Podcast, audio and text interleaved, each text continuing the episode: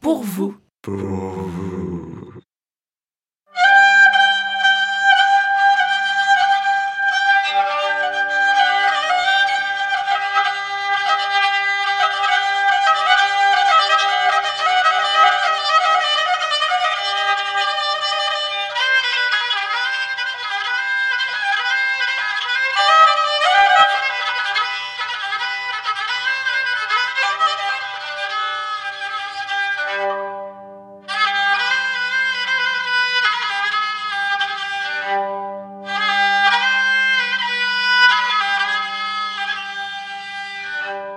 Sa mère l'avait mis au monde dans une caverne.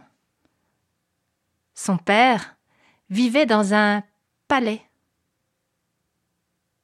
Et lui? Et lui, il allait habiter où au juste? Avec maman dans sa grotte? Ou avec papa dans son palais? Ah, Ou peut-être qu'ils avaient prévu une garde alternée, les vacances chez l'un, le reste du temps chez l'autre.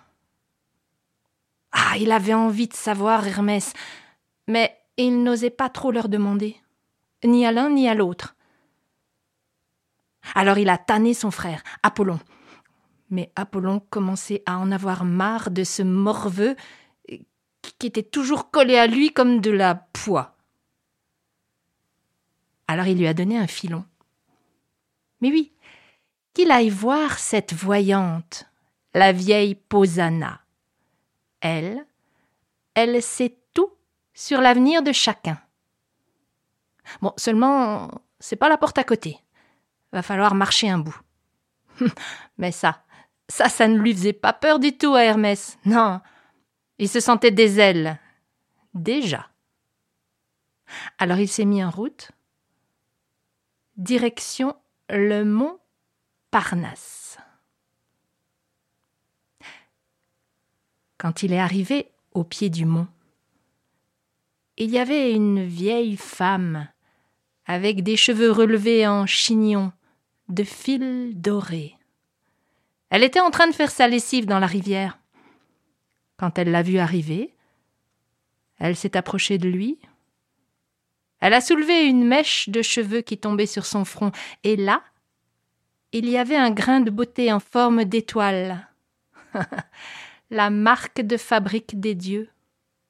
De cette mèche, elle a tiré un cheveu. Et, en le tenant entre ses pouces et ses index, elle s'est mise à le tirer, à le tirer, tirer, tirer. De ce long cheveu, elle a fait une corde qu'elle a placée entre deux piquets. Et sur cette corde-là, elle a déposé un drap qui séchait là sur l'herbe au soleil. Elle a pris la main d'Hermès. Elle l'a installé juste devant ce drap. Alors, si tu veux savoir ce qui va t'arriver, regarde. Et là, sur le drap comme sur un écran de cinéma, il a vu sa vie.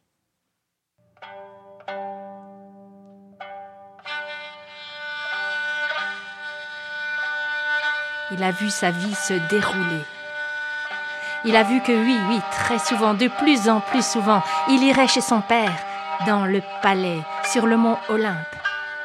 Il a vu dans l'œil de son père qu'il serait très vite le chouchou. Il a vu sur le drap ce jour où son père lui a offert un cadeau. Il s'est vu le déballer.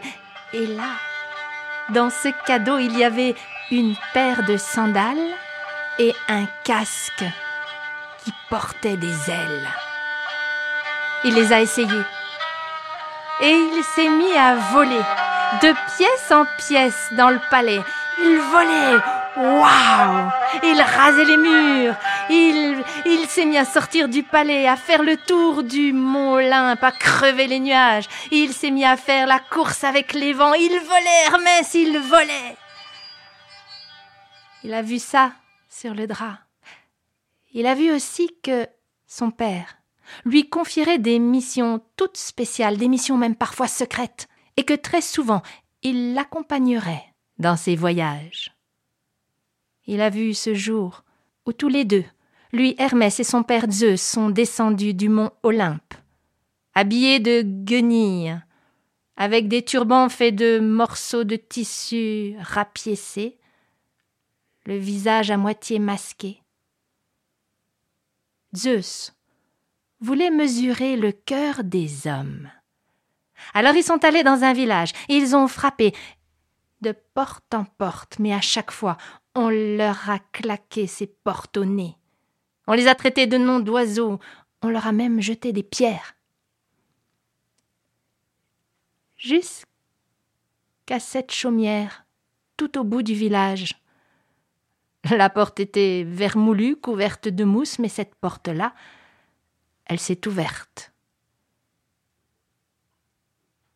C'était la chaumière de deux vieux, lui Philémon, elle Baucis.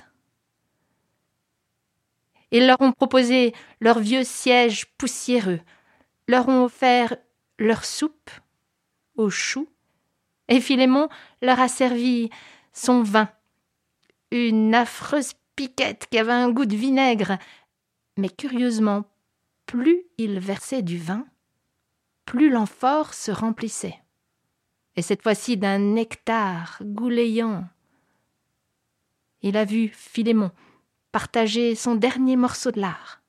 Sur le drap, Hermès a vu quand Zeus leur a proposé de sortir de la chaumière, les a accompagnés jusqu'au sommet d'une colline toute proche. Ah, leurs vieilles jambes les portaient encore bien. Là, il a levé une main en direction du village. Et tout à coup, de l'eau est sortie de toutes parts, de l'eau qui a envahi les ruelles, les rues, qui a inondé les maisons, de l'eau qui a complètement englouti le village, de l'eau qui est devenue lac. Seule une maison a été épargnée, celle de Philémon et Baucis, qui aussitôt s'est transformée en un temple doré. Il a vu ça, Hermès, sur le drap. Il a vu quand Zeus a demandé aux deux vieux ce qui leur était le plus cher. Le plus cher, pour eux, c'était de rester ensemble jusqu'à la dernière minute, jusqu'à la dernière seconde. Et il a vu ça aussi, Hermès, leur dernière minute, leur dernière seconde, ce soir où ils étaient tous les deux devant leur temple, à contempler le coucher de soleil sur le lac. Il se rappelait les souvenirs d'autrefois, le jour où deux inconnus se sont présentés chez eux, deux inconnus dont ils n'ont jamais su le nom. Il les a vus lever leurs bras, leurs quatre bras, vers le ciel, et ses bras tendus se sont transformés en branches. Leurs têtes se sont couvertes de feuilles et leurs jambes se sont allongées, solidifiées. Il les a vus se donner un dernier baiser qu'une écorce épaisse, rugueuse, a enfermé.